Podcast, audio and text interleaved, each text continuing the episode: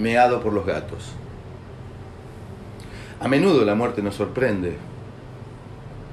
Cuando toca la puerta, muy pocos están preparados. Digo pocos porque Jesús quizás no lo estaba. El hombre común se sorprendería y diría, pero querida, si yo tenía planeado un crucero por el Caribe. El intelectual diría, pero querida, si todavía no le dieron el Nobel a Borges. El futbolero pediría, déjame ver una vez más un River y Boca con gol de cabeza del Diego desde el cielo.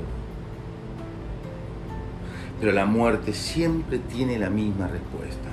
Va, va, va, va, va, va, va, va. Esas cosas ya no interesan.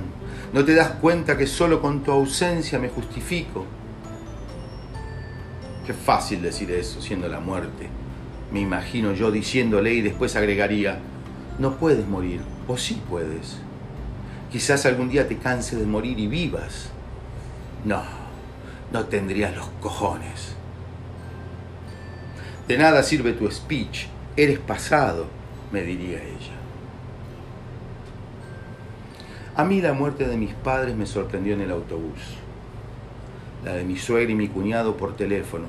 No hay nada peor que una llamada en la madrugada. La de Sánchez, un Memorial Day Weekend debajo de un sofá cama. Estaba duro y frío. La del Diego, cagando en el inodoro del baño del hotel donde trabajo. El del lobby, porque no llegaba al cuarto piso.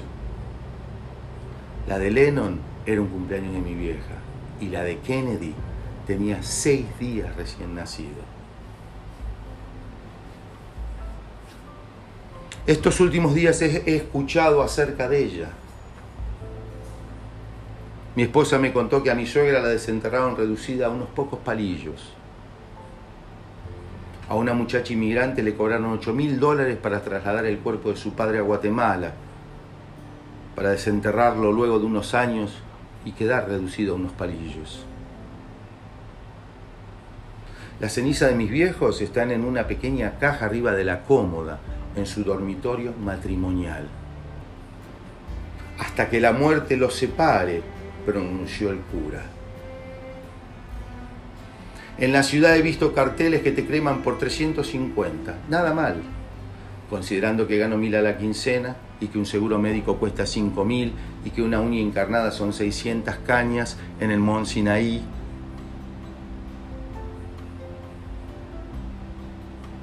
En ese sentido ya lo pensé. I'm easy. There is a place between the ocean and the boardwalk. Nobody knows. The city, keep it wild. Do not feed the cats, dice el cartel. But I love cats. I survived Sanchez and Chloe is the next one, but I won't.